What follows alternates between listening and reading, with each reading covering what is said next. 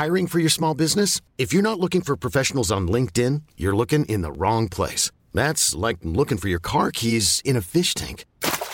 LinkedIn helps you hire professionals you can't find anywhere else, even those who aren't actively searching for a new job but might be open to the perfect role. In a given month, over 70% of LinkedIn users don't even visit other leading job sites. So start looking in the right place. With LinkedIn, you can hire professionals like a professional. Post your free job on linkedin.com slash achieve today. A lot can happen in three years, like a chatbot may be your new best friend. But what won't change? Needing health insurance. United Healthcare Tri Term Medical Plans, underwritten by Golden Rule Insurance Company, offer flexible, budget friendly coverage that lasts nearly three years in some states. Learn more at uh1.com. Hey, it's Ryan Reynolds, and I'm here with Keith, co star of my upcoming film, If, only in theaters, May 17th. Do you want to tell people the big news? All right, I'll do it. Sign up now and you'll get unlimited for $15 a month in six months of Paramount Plus Essential Plan on us. Mintmobile.com slash switch. Upfront payment of $45 equivalent to $15 per month. Unlimited over 40 gigabytes per month. Face lower speeds. Videos at 480p. Active Mint customers by 531.24 get six months of Paramount Plus Essential Plan. Auto renews after six months. Offer ends May 31st, 2024. Separate Paramount Plus registration required. Terms and conditions apply if rated PG. Bonjour à tous et bienvenue dans ce nouvel épisode d'Advocade. Je m'appelle Valentin Tonti Bernard et j'ai décidé de créer ce podcast pour vous permettre de découvrir la vraie vie des avocats. Quel est leur parcours, quelles sont leurs activités, mais surtout quel est leur business. Anomia, c'est un cabinet de conseil en stratégie exclusivement dédié au cabinet d'avocats. Notre objectif est de permettre aux avocats d'atteindre leurs ambitions en utilisant les méthodes du monde de l'entreprise appliquées à la spécificité des cabinets d'avocats. Et concrètement, ce qu'on fait, c'est de la formation business, du coaching business ou encore des missions de conseil en stratégie à destination des cabinets. Aujourd'hui, dans ce nouvel épisode, j'ai le plaisir de vous faire découvrir ma conversation avec nul autre que le fondateur du cabinet Del Sol Avocat. Jean-Philippe Delsol est avocat associé au sein de ce cabinet depuis plus de 40 ans. Il a développé son activité en provenance de Lyon qu'il a implanté sur Paris. Aujourd'hui, le cabinet compte entre 120 et 140 avocats et se développe fortement en France et avec des partenariats à l'international. Je ne vous en dis pas plus et je vous laisse découvrir ma conversation avec celui qui est passé de 1 à 140 avocats en quelques années. Bonne écoute.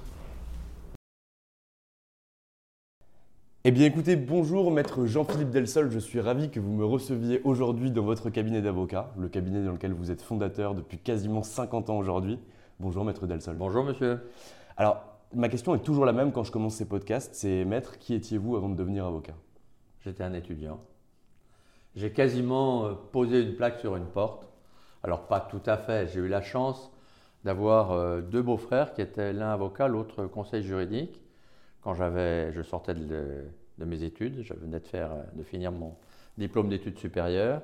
Je m'étais engagé dans une thèse, mais j'avais besoin de travailler. J'avais besoin de, je venais de me marier, j'avais besoin de gagner ma vie. Et l'un et l'autre, l'un avocat et et l'autre euh, conseil juridique en Haute-Savoie. On dit, bah, si nous on fait un métier passionnant, si tu as envie de faire le même, tu peux, on, t'aidera. Et j'avais effectivement besoin de leur aide d'ailleurs parce que je ne savais rien, je ne venais pas d'un milieu industriel et commercial, mais d'un milieu universitaire, de par ma famille. Et ils m'ont dit, bah, écoute, nous voilà, euh, tu peux devenir conseil juridique, euh, on t'embauche. Et c'était toute la liberté que les conseils juridiques avaient. Euh, l'un d'eux, celui qui était conseiller juridique, m'a embauché comme stagiaire, mais j'étais capable d'exercer euh, sous son contrôle un peu théorique, mais enfin qui, a tout de même été réel parce qu'il m'a beaucoup aidé. Et il m'a dit, bah, tu peux développer un cabinet à Lyon, on t'aidera, et puis on, t'apprendra un peu le métier. Et c'est ce que j'ai fait avec eux. Et, c'est une aventure qu'on ne pourrait plus imaginer aujourd'hui.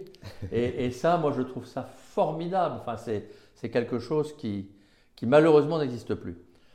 Euh, on a eu d'autres avantages, puisque les conseils juridiques qui sont nés au fond du fait que les avocats s'étaient un peu embourbés précisément dans, dans trop de règles euh, qui, étaient en train de tuer la profession.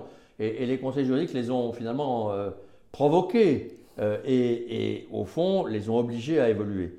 C'est ce qui a conduit à la, fusion de nos professions peu de temps après, en 91, si j'ai bonne mémoire. Euh, et euh, aussi à l'évolution de cette profession commune qui est devenue la profession d'avocat en intégrant euh, les conseils juridiques. C'est-à-dire que là où les avocats les jeunes qui vont nous entendre, là, ils vont penser que c'est une blague, mais ce n'est pas une blague. Quand j'ai commencé, c'est vrai qu'il y a un certain temps, euh, ma carrière de conseil juridique à l'époque, euh, les, avocats qui, sortaient du même moule que moi, ils n'avaient pas le droit d'aller chez le client, théoriquement. Certains le faisaient déjà. Mais ce n'est pas pensable aujourd'hui. Ils n'avaient pas le droit de communiquer. Euh, je comprends, c'était des règles un peu désuètes d'autrefois, mais il fallait les faire évoluer. Et les conseils juridiques qui avaient beaucoup plus de liberté, ben, euh, ils ont pris l'habitude d'aller chez le client parce que l'industriel euh, que nous conseillons, il avait besoin qu'on connaisse son milieu de vie. Il avait besoin de ne pas perdre de temps pour venir chez nous, donc qu'on aille chez lui, quitte à le faire payer notre déplacement. Euh, ce n'était pas son problème, son problème c'était l'efficacité. Et on a finalement appris tout ça, et je trouve que ça a été une très belle expérience, et que cette fusion très réussie entre avocat et conseil juridique a permis à tout le monde d'y gagner. C'était vraiment un marché gagnant-gagnant. Donc au début des, des, années 70, vous vous dites ok je vais faire une thèse, vous avez besoin de travailler puisque finalement vous venez de vous marier, vous allez voir vos oncles qui vous disent monte un cabinet d'avocat à Lyon, vous posez votre plaque sur un mur, mais là qu'est-ce que vous faites? Parce qu'ils vont vous aider, bien sûr, mais les clients ne vont pas arriver ils, me, ils me confient des dossiers, ils me, font, ils me font travailler, ils me confient des dossiers, ils m'apprennent à travailler. Et en même temps, ils me disent bah, débrouille-toi. Hein. Euh, tu, tu, sais pas nager, mais tu t'es jeté à l'eau. eh ben, on va voir si tu survis. Et, je survis. Et, je, vais voir des, euh, je vais voir des industriels que je connais pas. Et, je leur vends. Alors, j'ai fait un peu tous les métiers au départ. Hein. il faut dire les, choses comme elles sont. C'est-à-dire que euh, j'avais fait du droit public et pas du droit privé. il y avait peu de gens qui faisaient du droit public à l'époque. C'est plus commun aujourd'hui. Euh, et euh, donc euh, j'ai commencé par essayer d'aider sur le plan juridique des collectivités locales. Ça a été, je me suis dit, il faut, moi comme je ne sais rien faire, il faut que je trouve quelque chose qui soit assez précis assez, et assez nouveau pour, pour que à la fois je sache rapidement les, le droit c'est quand même celui que j'avais appris, et, puis que je, trouve des clients qui aujourd'hui n'ont pas d'avocat ou de conseil. Et donc j'ai commencé dans ce métier, qui n'était pas mûr d'ailleurs, à dire vrai, donc assez rapidement j'ai compris que ce n'était pas, pas le bon marché, mais ça m'a quand même permis d'avoir quelques clients. Et, j'ai eu beaucoup de chance aussi, il faut dire ce qui est, parce que euh, j'ai rencontré à ce moment-là un avocat qui était très âgé et qui avait besoin d'une collaboration, d'un collaborateur qui puisse l'aider en droit fiscal. Je ne connaissais pas beaucoup le droit fiscal, mais il m'a dit, il n'y a aucune importance, vous avez une bonne formation, je vous connais un tout petit peu, je sais que ça fonctionnera, vous venez, je vous apprendrai et vous m'aiderez. Et je lui ai dit, ben, écoutez, Banco, je travaille à mi-temps pour vous, à mi-temps pour moi, parce que je voulais développer mon affaire, et vous m'apprenez le droit fiscal et moi je fais, traite vos dossiers. On a travaillé comme ça pendant 5 ans, il m'a tout appris en droit fiscal, et je suis devenu un bon, un bon spécialiste de droit fiscal grâce à lui. Il s'appelait Joseph Nicole, c'était une pointure renommée. il avait été l'un des premiers conseils fiscaux. Il était devenu avocat ensuite, mais euh, il l'était déjà à l'époque. Euh, et il avait été dans, dans l'entre-deux-guerres, donc vous vous rendez compte un peu, hein, ça remonte à, pas mal de temps, hein, pratiquement. Il avait été l'un des premiers conseils fiscaux en France. Et, cet homme merveilleux m'a tout appris en droit fiscal. Euh, donc j'ai fait ensuite, j'ai développé mon, mon, activité de fiscaliste. j'ai pu euh, donc euh, construire un cabinet à Lyon euh, en, trouvant des collaborateurs, des associés. Comment vous les choisissez, ces collaborateurs, ces associés? À partir de quand vous allez les recruter? C'est ah, très rapidement, hein, dès, les, années 70, j'ai dû embaucher, parce que ça marchait pas mal, et j'ai dû embaucher des, collaborateurs et puis en associer quelques-uns. et, donc, j'ai développé cette, affaire à Lyon. Euh, et dans les années 80, très rapidement, donc aussi dix ans après la, création du cabinet, euh, avant même d'être, avocat, il m'est apparu que, au fond, le, développement, il n'était pas à Lyon. Bien sûr, j'avais eu la, possibilité et la chance de, trouver un bon terrain de clientèle à Lyon, mais Lyon était encore une ville de province, on, a beau dire, et euh, même si c'était une, très belle ville, ça l'est toujours, et, une ville économique forte, elle l'est encore plus aujourd'hui, euh, ça n'était qu'une ville de province. Or, en France, dans ce pays jacobin, les affaires se font à Paris, euh, les étrangers viennent à Paris, c'est de Paris qu'on va à l'étranger aussi. Et donc, je me suis dit, il faut trouver une porte de développement à Paris. Car au fond, et je crois que c'est ce qui compte dans toute affaire et dans toute entreprise, il faut avoir une vision. Chacun a son mode de développement. Et je pense qu'il y a de très nombreuses façons de créer de belles entreprises. Je ne crois pas, moi, à l'idée d'une taille optimum. Euh, vous savez, on vous dit souvent, ah ben euh, oui, il faut que je devienne plus petit ou plus grand parce que je, n'ai pas la bonne taille. Non, moi, j'y crois pas. Je crois que euh, à chaque taille, on peut trouver son modèle de développement. Mais par contre, ce qui est vrai, c'est qu'un un cabinet euh, d'avocat ou de conseil juridique euh, dans lequel on est tout seul avec un ou deux collaborateurs, ce n'est pas effectivement le même système, le même mode de fonctionnement que celui dans lequel on est, comme aujourd'hui, 120 euh, ou 140 avocats. donc en fait, il faut savoir ce qu'on veut et s'adapter et trouver les, voilà, les équipes et trouver les organisations qui conviennent à un certain type de cabinet. Et moi, dès le départ, quand j'ai créé, quand j'ai posé ma plaque sur ma porte, j'avais cette envie, non pas euh, de, rester tout seul, ce qui est finalement un mode de fonctionnement que je trouve très, euh, très sympathique et tout à fait compréhensible, ça dépend de chaque individu, de chaque professionnel, mais j'avais envie de créer un cabinet qui soit relativement important comme celui qui existe aujourd'hui. J'avais lu, pour tout vous dire, j'avais lu euh, euh, un livre de Jean Monnet à l'époque, euh, l'un des, concepteurs et créateurs de, l'Europe. j'avais lu un livre de Jean Monnet, c'est pas tellement sa vision politique qui m'avait intéressé, encore qu'elle était intéressante, mais Jean Monnet était un juriste et avant de devenir un homme politique, parce qu'il l'a été, il avait été dans l'entre-deux-guerres, puis pendant la guerre, puis après la guerre, un juriste. Et il expliquait son métier de juriste et, au fond ce qu'il nous disait, c'est que le juriste, bien sûr, c'est le technicien du droit, mais que le monde moderne allait avoir besoin de beaucoup plus que de techniciens du droit. Il allait avoir besoin de gens qui, comprenant les organisations juridiques et les modes de fonctionnement juridique, permettraient aux hommes de nouer des relations entre eux pour faire des affaires, ou pour développer des structures qui soient euh, des structures de business ou des structures d'ordre euh, géopolitique. Et au fond, euh, j'ai pensé qu'il avait raison. C'est d'ailleurs pour ça que le métier de conseil juridique m'a pas ennuyé par rapport au, statut d'avocat, parce que lui-même n'était pas avocat. Et au fond, il, expliquait que ce dont le monde allait avoir besoin, ce n'était pas de, ceux qui allaient plaider, il faudrait toujours plaider bien sûr, mais c'était de ceux qui allaient savoir mettre en relation et organiser les relations. Et c'est ça que j'ai eu envie de faire, c'est ça qui m'a passionné. Mais pour ça, il faut avoir des équipes. Il faut euh, pouvoir euh, prendre en charge des, problèmes multiples, complexes, euh, pluridimensionnaires. Et, donc, il faut forcément avoir de nombreux spécialistes qui savent travailler ensemble. C'est pour ça qu'il faut un cabinet pour se faire d'une certaine taille, ce que les Américains ont compris plus vite que nous. Et donc j'avais cette vision, donc j'ai été à Paris, puisqu'on est dans les années 80, mm. j'ai été à Paris où j'ai trouvé euh, euh, un, confrère, conseil juridique, je n'étais pas encore avocat, euh, charmant, et qui avait envie de transférer sa clientèle. Et je lui dis, Banco, moi je, je suis d'accord, je, je vous achète votre clientèle.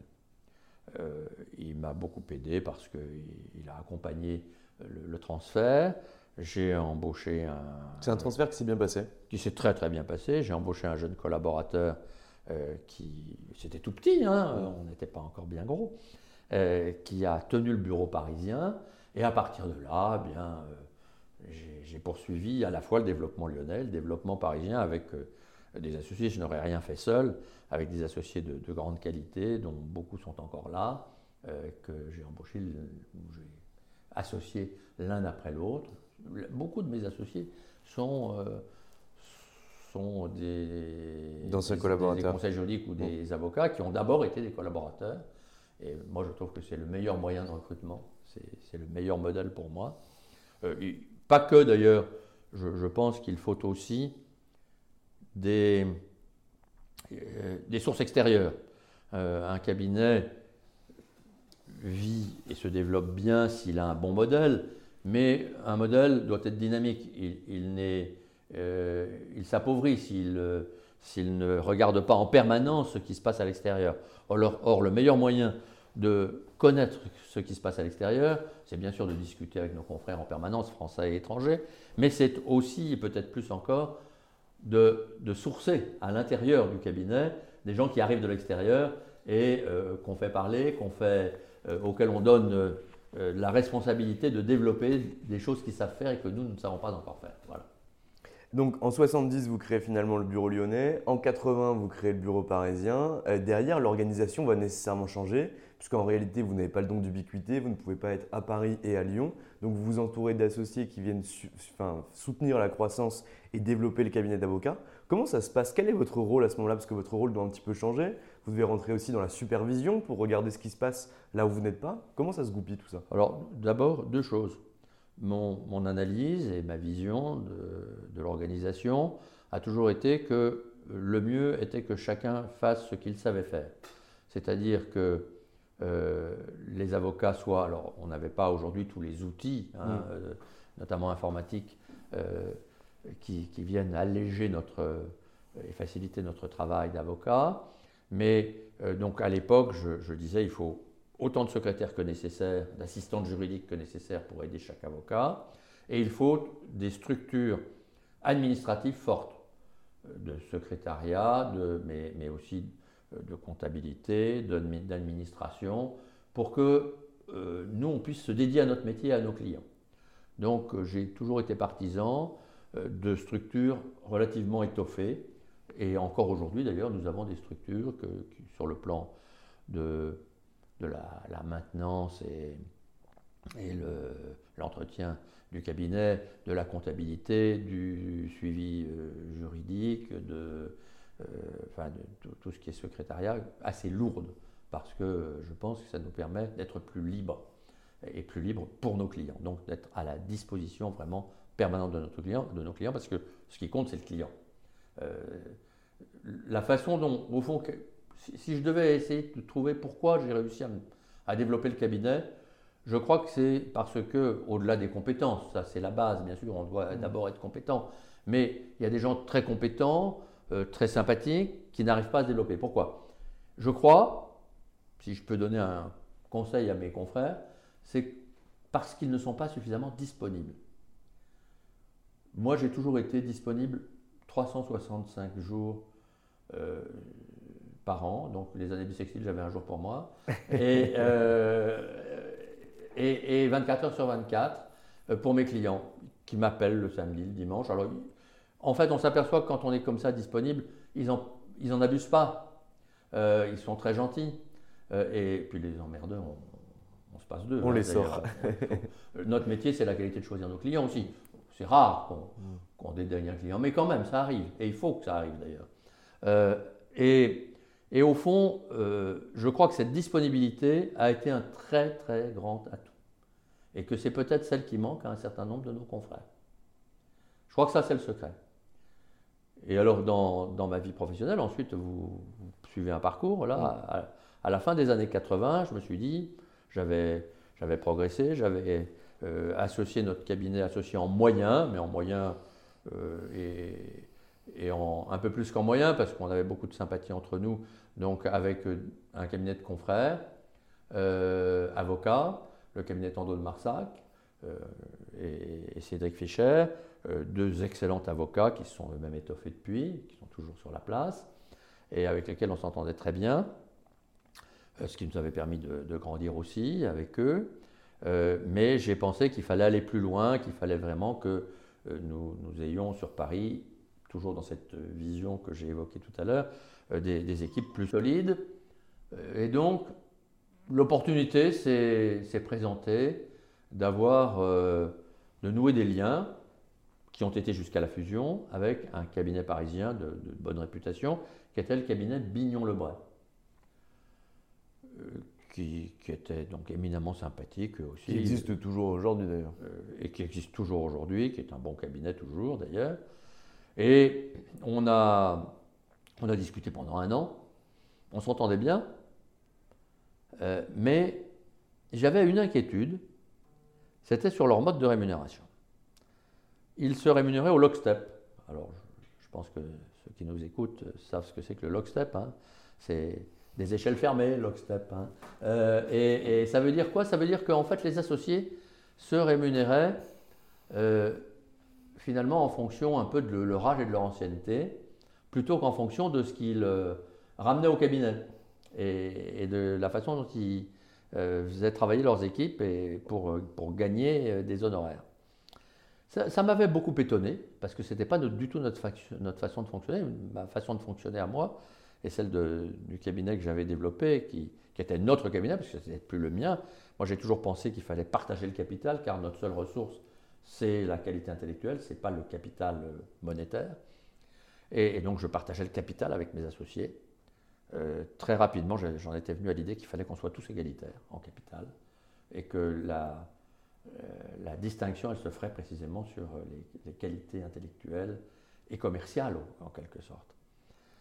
Et, donc, euh, ça m'avait beaucoup étonné, mais il m'avait montré, démontré que euh, les grands cabinets à l'étranger, c'était vrai d'un certain nombre de cabinets américains, se développaient sur ce modèle de lockstep, et que ça avait des avantages, qu'il m'avait vanté. J'avais fini par succomber aux sirènes. et, donc, euh, et donc, nous avions fusionné. Et comme c'était des gens de qualité, c'est vrai que cette fusion nous apportait beaucoup aussi en même temps qu'on leur apportait. Mm. C'était réciproque, donc c'était bien. Ce sont les bons deals. Sauf que, au bout d'un an, j'ai compris, avec certains de mes associés anciens, qu'effectivement, le lockstep, ça avait des gros défauts. C'est-à-dire que, bien sûr, euh, dans une équipe, ils étaient nombreux déjà, ils étaient 70 ou 80 avocats, eux. Nous, nous étions moins nombreux, à l'époque, nous étions une quarantaine. Donc, euh, c'était une fusion du faible au fort quand même. Euh, que euh, dans leur bande d'associés, qui étaient devenus nos associés, il y avait des gens de très grande valeur qui, qui bossaient par plaisir, parce qu'en fait, on, bosse tous par plaisir dans nos métiers, sinon c'est pas la peine, hein, on, s'en va du métier. Mais ces, ces gens-là, donc ceux qui bossaient par plaisir, tout allait bien avec eux. Mais c'était immiscé aussi au milieu, parce qu'on se trompe parfois dans le recrutement, dans l'association, un certain nombre, et je dirais même un nombre certain, d'associés qui, au fond, profitaient du lockstep. Ils avaient une rente et ils travaillaient plus, suffisamment pour que le système fonctionne. Et c'était précisément l'inquiétude que j'avais eue sur le lockstep, euh, sur cette, cette idée qu'on rémunérait les gens en fonction de leur âge et de leur ancienneté, indépendamment de euh, leur, euh, de leur rapport au cabinet, de leur performance. Et donc, euh, très rapidement, je me suis dit, bon, on est ensemble depuis un an, j'ai encore le, moyen de reprendre, je dirais, la maîtrise de tout ce que j'ai apporté, ou presque. Si je tarde trop, c'est fini. C'est fini. Et donc, très rapidement, et en bonne intelligence, parce que, comme je le disais, on avait fait ça en amitié, et c'était des gens de qualité, ils le sont restés. Et donc, euh, je leur ai dit, moi, je préfère repartir. Et alors, ma, stratégie a été très simple. J'ai dit, moi, je ne veux embêter personne. Je repars, moi. Hmm. S'il y en a qui veulent me suivre, ils viennent avec moi. Et, mais je n'oblige personne parce que ça, le système Bignon-Lebray, qui était devenu Bignon-Lebray del Sol, hmm. a des qualités, mais ce ne sont pas les miennes. Moi, je préfère un système dans lequel, qui est plus subtil, dans lequel il y a un, principe de base, c'est eat what you kill. Hein, c'est vous gagnez ce que vous apportez, mais pas seulement, parce que si c'est juste eat what you kill, à ce moment-là, on crée un système égoïste et un système dans lequel on ne sait plus constituer d'équipe. Donc il faut tout à la fois, ici c'est un subtil équilibre, euh, ce, système donc est basé sur ce que vous apportez au cabinet, vous êtes rémunéré en fonction de ce que vous apportez, mais il faut aussi des règles euh, qui permettent à chacun d'apporter euh, ses clients en fonction de, la compétence.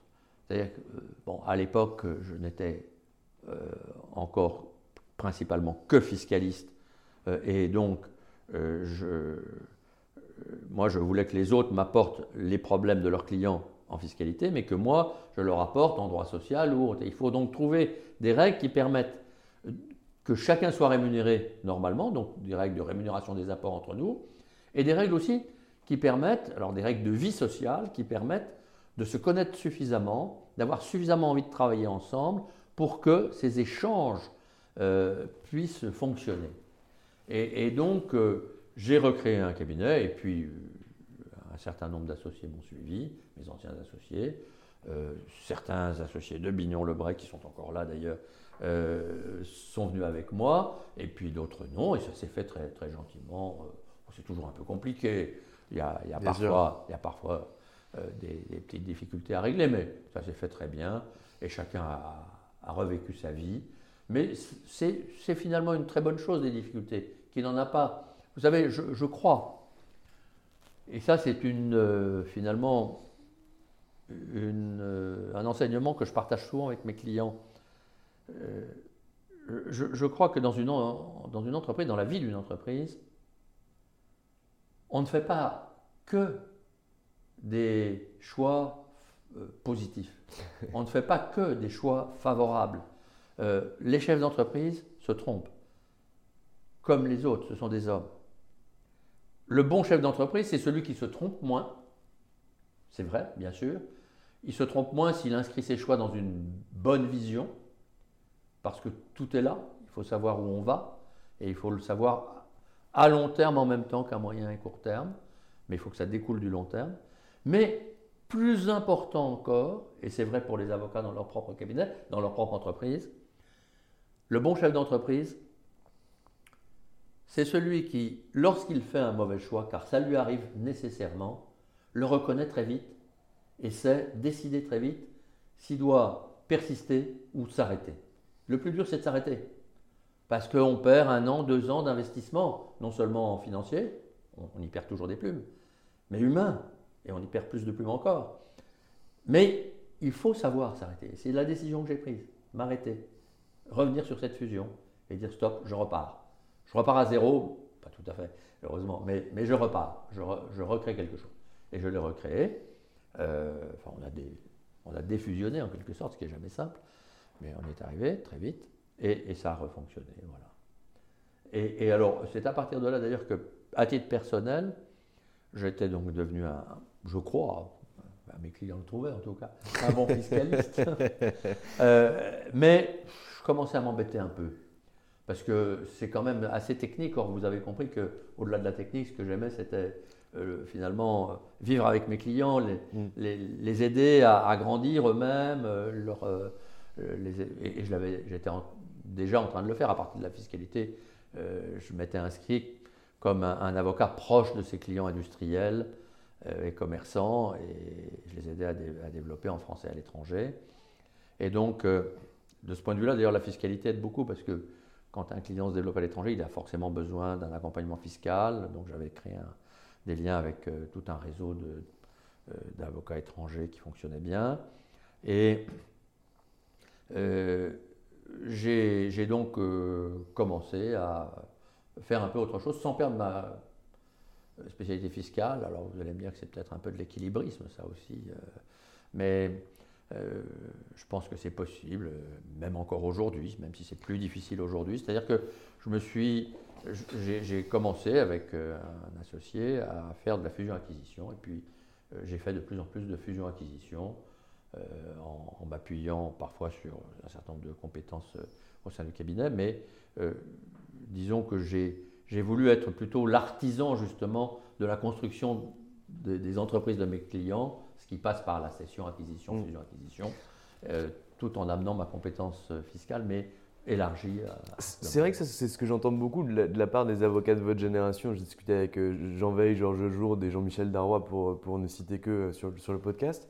Et eux aussi conservent, entre guillemets, une, multiplicité de leurs compétences et de leurs actions, parce qu'ils m'expliquent qu'en en fait, en, travaillant que sur les fusions-acquisitions, au bout d'un moment, on est borné, on va tout droit et on regarde plus ce qui se passe autour. Et Georges Jourde, notamment, m'expliquait qu'il avait trouvé une solution en fusion-acquisition en raisonnant par le, le droit des copropriétés. Et en trouvant une analogie qui avait fait mouche auprès du juge qui était en face de lui. Et donc ils expliquaient ce genre de choses. Mais aujourd'hui, c'est beaucoup plus compliqué. Parce qu'en réalité, la formation des collaborateurs qui deviennent a posteriori associés est extrêmement silotée. Il est extrêmement complexe pour un avocat collaborateur dans un cabinet d'arriver en fiscalité et au bout de 4 ans de pouvoir passer en M&A et de repasser au bout de 3 ans en IPIT. Ça, ça aujourd'hui, c'est extrêmement complexe. Donc vous avez encore cette chance aujourd'hui. Alors vous avez complètement raison. Je crois que ça devient plus compliqué. Je crois que ça n'est pas pour autant impossible. Il ne s'agit pas de tout faire, on ne peut pas tout faire. Mais euh, avoir euh, une sorte d'éclairage multiple favorise véritablement la compréhension des problématiques euh, et donc aide à bien conseiller le client. il ne s'agit pas non plus de vouloir tout faire parce qu'à vouloir tout faire, on fait forcément des bêtises. On ne peut pas tout lire, on ne peut pas tout savoir. donc on peut essayer d'avoir d'une certaine manière moi, je, disais souvent que l'idéal était d'avoir une, une, peau de généraliste, mais une racine de spécialiste. Euh, c'est parce que le client, il a besoin, à un certain niveau, le, client, il a besoin non seulement d'un avocat qui lui règle un problème technique, mais il a besoin, et c'est donc vous l'avez compris depuis le début de cette conversation, euh, ce que personnellement j'apprécie, euh, il a besoin d'un conseil, c'est-à-dire d'un avocat qui euh, soit un peu son, son interface, son interlocuteur, quand il a un problème qui touche au juridique, mais en même temps à l'humain, en même temps à l'appréciation euh, des, des hommes et, des situations, euh, pour pouvoir en discuter. Le chef d'entreprise est seul. Il est souvent seul. Il a des équipes, mais il ne peut pas toujours tout dire à ses équipes. Ses équipes, elles sont sur le terrain, la main dans le cambouis avec lui. Euh, elles n'ont donc pas le recul. Il a besoin de gens comme nous. Euh, ça peut être, euh, ça l'est parfois, son commissaire au compte, son expert comptable, quand il en a un, dans les entreprises plus moyennes. ça peut être dans les grandes entreprises, en particulier tel ou tel membre du conseil d'administration ou du conseil de surveillance. Mais l'avocat peut et je dirais doit aussi jouer ce rôle. C'est son rôle, pour moi, c'est le rôle intéressant. Et pour ça, il faut bien sûr savoir être parfaitement précis dans les domaines qui sont les nôtres, savoir aussi euh, comprendre les autres problèmes sans les traiter. Maintenant ça, mon intuition, c'est qu'il y a un problème là, euh, cher monsieur. Mais je ne peux pas vous répondre, moi, ce n'est pas mon domaine. Mais je vais demander à mon associé ou à mon collaborateur, et demain, je vous apporte la réponse, ou demain ou après-demain, je vous apporte la, réponse, ou en tout cas une première réponse pour vous dire qu'il faut creuser, parce que je pense que c'est là qu'il y a une difficulté qu'il faut résoudre avant d'aller plus loin. Et donc il faut savoir, euh, j'allais dire, avoir cette disponibilité de généraliste. Vous savez, je pense que c'est un peu comme en médecine. Euh, le, chirurgien du genou, il peut être un très bon technicien du genou. Mais pour certains problèmes, c'est comme la fiscalité ou l'IP, euh, pour certains problèmes, bien sûr, ça suffira. Il n'y a que le genou qui est malade et il faut juste euh, remettre mécaniquement le genou en place, il faut juste gagner ce contrôle fiscal, point, terminé. Sauf que derrière un contrôle fiscal ou un, démantèlement du genou, il peut y avoir d'autres fragilités. Il peut y avoir euh, d'autres soins à apporter. Et je pense que notre rôle, c'est de les déceler. Et d'ailleurs, je pense que aujourd'hui, l'un des problèmes de la médecine, c'est qu'elle est trop spécialisée, et c'est peut-être l'un des problèmes de nos métiers d'avocat. Je suis assez d'accord avec vous. Je pense qu'il faut garder une, carcasse de généraliste pour pouvoir identifier la problématique, ne pas traiter ce qu'on n'a pas envie de traiter, rester dans son domaine de compétences. Et c'est aussi pour moi la qualité d'un bon expert, de pouvoir dire Tu as un problème là, mais c'est pas moi qui le traite. Par contre, tu peux aller voir cette personne-là qui, je sais, être un bon spécialiste par rapport au problème que tu peux avoir. Bah, je ne vais pas le traiter, mais je comprends. Mm. Je, comprends le problème et je suis d'ailleurs capable d'aider le, client à, dire oui, c'est lui qui, a raison, c'est lui je ne suis pas spécialiste, mais je crois qu'il a raison parce que ce qu'il dit est plus intelligent que ce que dit l'autre. Voilà. Et au fond, c'est un problème, enfin, excusez-moi du peu, hein, mais c'est un problème d'intelligence et de discernement. Au fond, notre métier, c'est ça. Pour ça, il faut de la technique. C'est pour ça qu'il ne faut pas dire aux jeunes euh, d'aller trop vite. Parce que ce métier, c'est un métier de Dieu, au fond, Alors, c'est le Dieu qui le dit. Hein. Donc, euh, c'est plus facile, évidemment. Mais je crois quand même que euh, le métier d'avocat, conseil, c'est aussi un peu un métier de vieux, au sens un métier d'expérience, c'est ce que je veux dire bien sûr. Euh, mais ça ne veut pas dire qu'on le pratique mal quand on est plus jeune, au contraire. quand je dis vieux, c'est pas, pas vieux vieux. Je veux dire que pourquoi est-ce qu'on devient associé normalement dans un bon cabinet seulement après 10 ans d'expérience? C'est parce que tant qu'on n'a pas fait de bonnes études et 10 ans d'expérience, on ne peut pas avoir tous les bons réflexes. On ne peut pas commencer à avoir tous les bons réflexes. Et puis il faut encore 10 ou 15 ans d'expérience supplémentaire pour vraiment dominer son sujet. C'est-à-dire dominer le sujet de la relation avec le client. On s'est arrêté dans les années 90 où vous défusionnez avec euh, Bignon-Lebray, vous repartez finalement avec euh, vos anciens associés, quelques associés de, de, chez Bignon pour relancer votre activité. On est en 2022, euh, depuis quelques jours. Qu'est-ce qui s'est passé en ces 30 dernières années pour le cabinet? En ces 30 dernières années, en fait,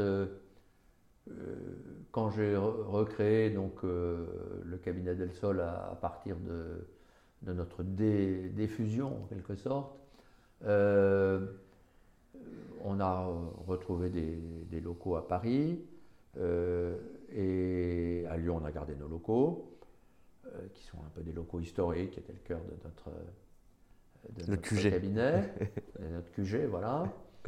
Mais on, on, a bien sûr continué dans la même idée, c'est-à-dire l'idée que c'était à Paris qu'il devait y avoir le développement, sans abandonner Lyon, qui est une très belle ville économique, euh, et belle ville en soi d'ailleurs, mais, mais euh, très belle base économique. C'est quand même la seconde grande région économique de France, je le dis. Bien sûr, ceux qui sont d'autres régions me diront que j'ai sans doute tort, mais je le crois quand même. je viens de Nancy, je dirais pas le contraire. je le crois quand même. Euh, donc, et là, ben, on a par contre fait du, du développement autonome. Mm. Et, on a réussi à aller assez vite, mais il, faut, il faut à la fois aller vite et, pas trop vite, hein, parce que quand on va trop vite, ça veut dire qu'on n'a pas le temps d'intégrer les hommes.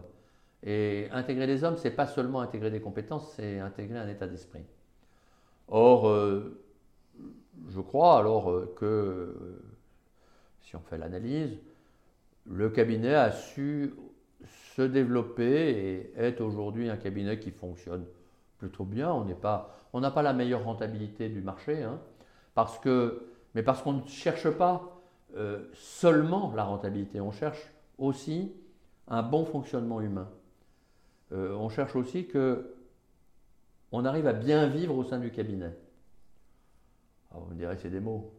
Oui, mais je crois que ce ne sont pas que des mots. Euh, on paye pas, c'est pas nous qui payons le mieux les collaborateurs du marché. Mais on vit autrement au sein du cabinet. Bien sûr, quand il faut travailler le week-end ou quand il faut travailler tard le soir, on sait le faire, hein, euh, et on le fait assez régulièrement.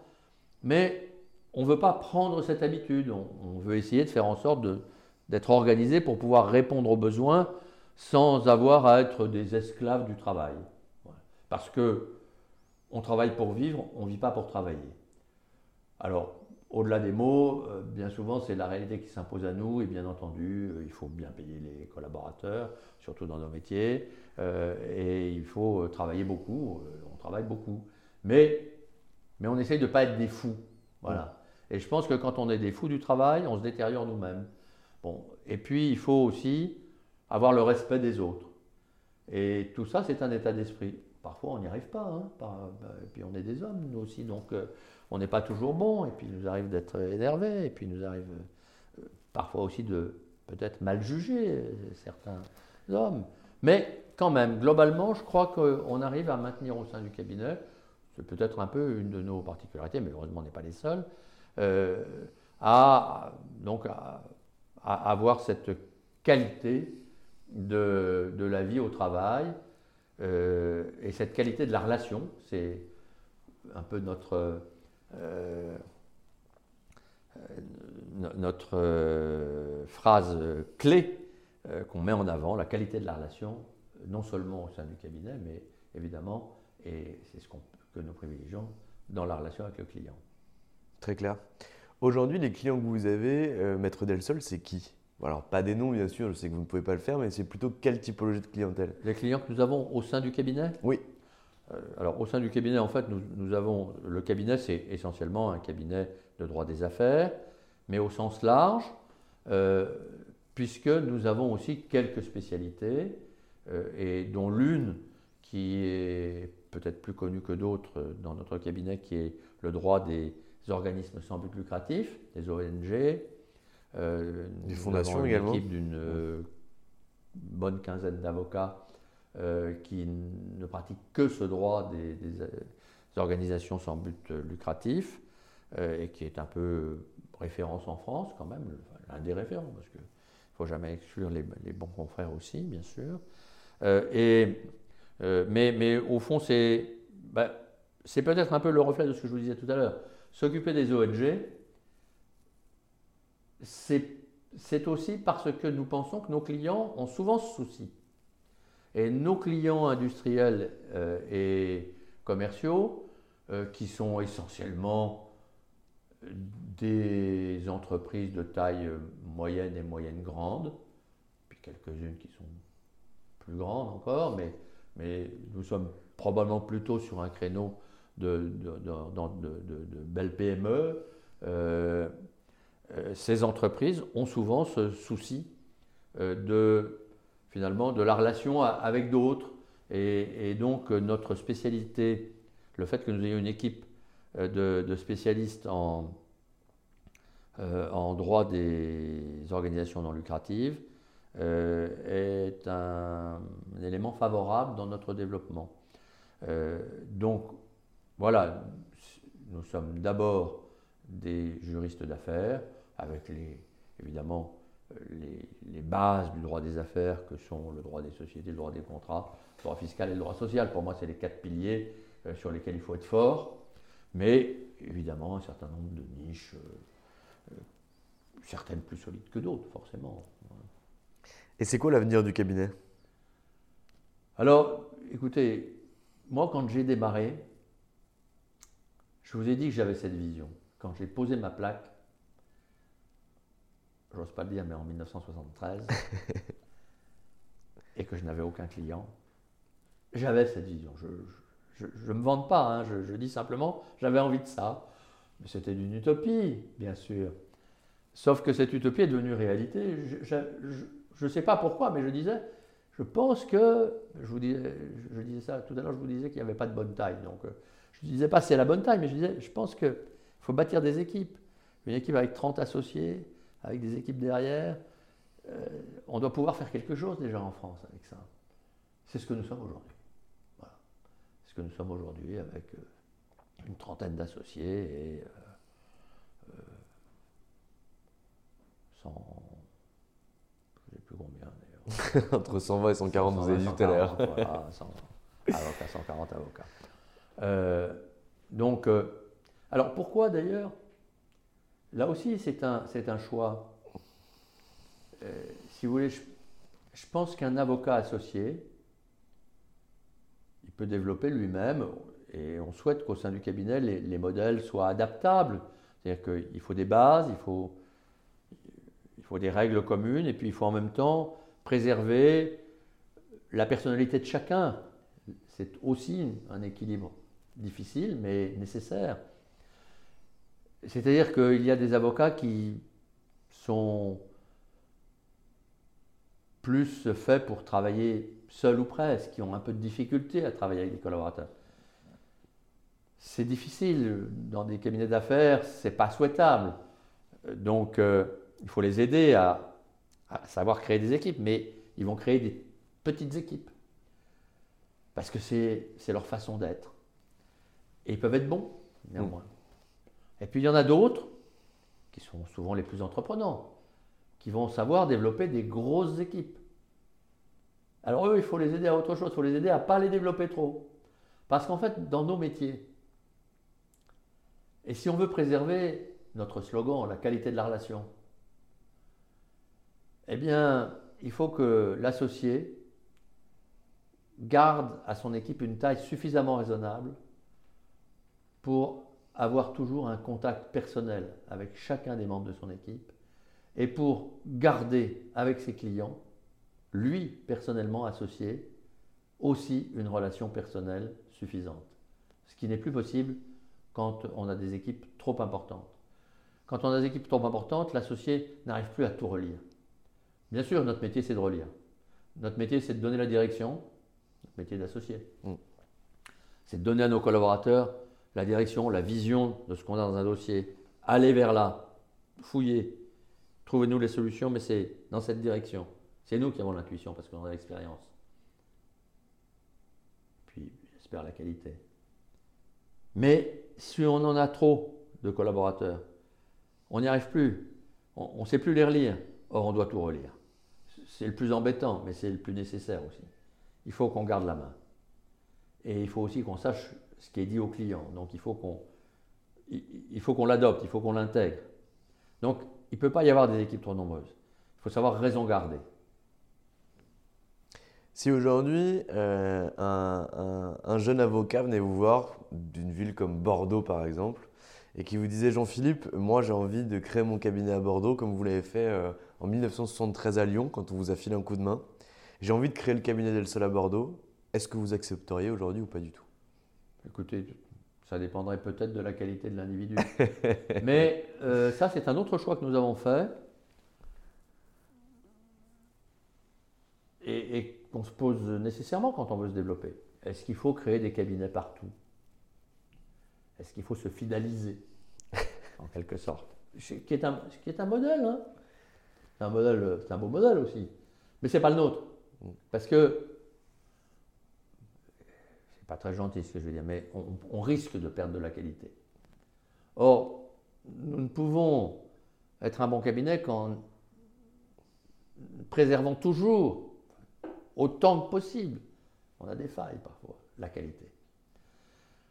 Donc, euh, de toute façon, dès l'origine, on a fait le choix de ne pas euh, nous développer partout. Par par contre, on peut avoir quelques places fortes. Nous, nous sommes nés à Lyon. C'est comme ça. Euh, il y en a d'autres, il y a quelques cabinets qui ont réussi comme ça, comme nous. Et à Nantes, puis ça ne pas comme nous, on a suivi les mêmes modèles. Euh, nous, on est nés à Lyon, et euh, donc on a gardé notre place forte de Lyon. Mais on a développé à Paris, et notre choix, après après quelques hésitations, après l'expérience Bignon-Lebray qui avait développé des cabinets ailleurs, à Aix, à Lille, qui étaient des choix intéressants, hein, mais on a finalement gardé cette idée que on n'avait pas besoin d'être implanté partout, que euh, ça dépendait aussi de notre clientèle. Celui qui traite des, PME, mais aussi beaucoup de TPE, euh, des petites entreprises, ce qui est un choix qui se défend, il a besoin d'être très proche d'eux. Quand on traite plutôt des PME et des grandes entreprises, on n'a pas besoin. Ils viennent nous voir, euh, ou on va les voir, mais on va les voir pour des sujets suffisamment importants pour justifier du déplacement à Toulouse ou à Bordeaux. Donc, il faut savoir profiter des opportunités pour répondre à votre question. La vie, elle est aussi opportunité. La, la chance, dit-on, euh, de euh, préparer le terrain pour saisir les bonnes opportunités. Donc préparer le terrain, c'est finalement euh, se faire connaître en bien partout et, de telle façon que les clients, mais aussi peut-être les confrères qui veulent faire des choses avec nous, viennent nous voir. et c'est ce que font tous les bons cabinets. Donc il faut savoir saisir des opportunités. Mais dans le fond, je pense qu'aujourd'hui, notre développement, il est plutôt toujours dans notre modèle initial. Je pense qu'à partir de Lyon et Paris, on peut faire encore de très belles choses. Il faut savoir euh, nouer des bonnes relations avec l'étranger, savoir... Euh, alors ça, c'est vraiment aujourd'hui, évidemment, ce qui est nécessaire, c'est il faut, il faut acquérir au sein du cabinet euh, euh, le, moyen de, travailler avec euh, le plus de, pays et dans le plus de langues possible, enfin en tout cas les, langues, les langues maîtresses qui, qui sont évidemment l'anglais, mais je veux dire que c'est important de pouvoir travailler en espagnol. À Lyon, pour nous, on a considéré que c'était important de pouvoir travailler en italien. On a donc créé un, Italian Desk. Euh, et, ça fonctionne bien d'ailleurs. c'est un bon moyen de, de travailler parce que, parce que Lyon, Lyon-Turin, Lyon-Milan, c'est vraiment c'est une proximité physique, mais c'est une proximité d'état d'esprit, historique, historique sur des siècles. Maître Delsol, je vous ai pris beaucoup de temps aujourd'hui et je sais que vous avez un rendez-vous dans quelques minutes. Euh, est-ce que vous avez un mot de la fin à destination de vos clients, de vos équipes, de vos collaborateurs, de ceux qui pourraient vous rejoindre? La carte blanche est à vous. Je vais vous donner, c'est pas très original, mais au fond, si vous me donnez euh, l'idée maîtresse, ben, c'est celle que nous avons développée, c'est la qualité de la relation. Parfait. Je vous remercie, Maître Delsol, et je vous souhaite une agréable journée. Merci beaucoup. Et voilà, c'est fini pour aujourd'hui. J'espère que cet épisode vous a plu. Pour découvrir tous les contenus qu'Anomia propose, vous pouvez vous rendre sur www.anomia.fr. Vous y trouverez des vidéos, des podcasts, des articles et également nos propositions de formation et d'accompagnement dédiées aux avocats, dédiées au business des avocats. Je vous souhaite une excellente journée et n'hésitez surtout pas à nous contacter. À bientôt. If you're looking for plump lips that last, you need to know about Juvederm lip fillers. With Juvederm Volbella XC and Juvederm Ultra XC, your lip look, whether it's subtle or bold, can last up to one full year with optimal treatment and no additional maintenance. Find a licensed specialist and see if it's right for you at juvederm.com today. That's J U V E D E R M.com. Add fullness to lips in adults over 21 with Juvederm Volbella XC or Juvederm Ultra XC. Do not use if you have severe allergies or a history of severe allergic reactions, or if you're allergic to lidocaine or the proteins used in Juvederm. Tell your doctor if you have a history of scarring or taking medicines that decrease the body's immune response or that can prolong bleeding. Common side effects include injection site redness, swelling, pain, tenderness, firmness, lumps, bumps, bruising, discoloration, or itching. As with all fillers, there's a rare risk of unintentional injection into a blood vessel, which can cause vision abnormalities, blindness, stroke, temporary scabs, or scarring. For full important safety information, visit juvederm.com.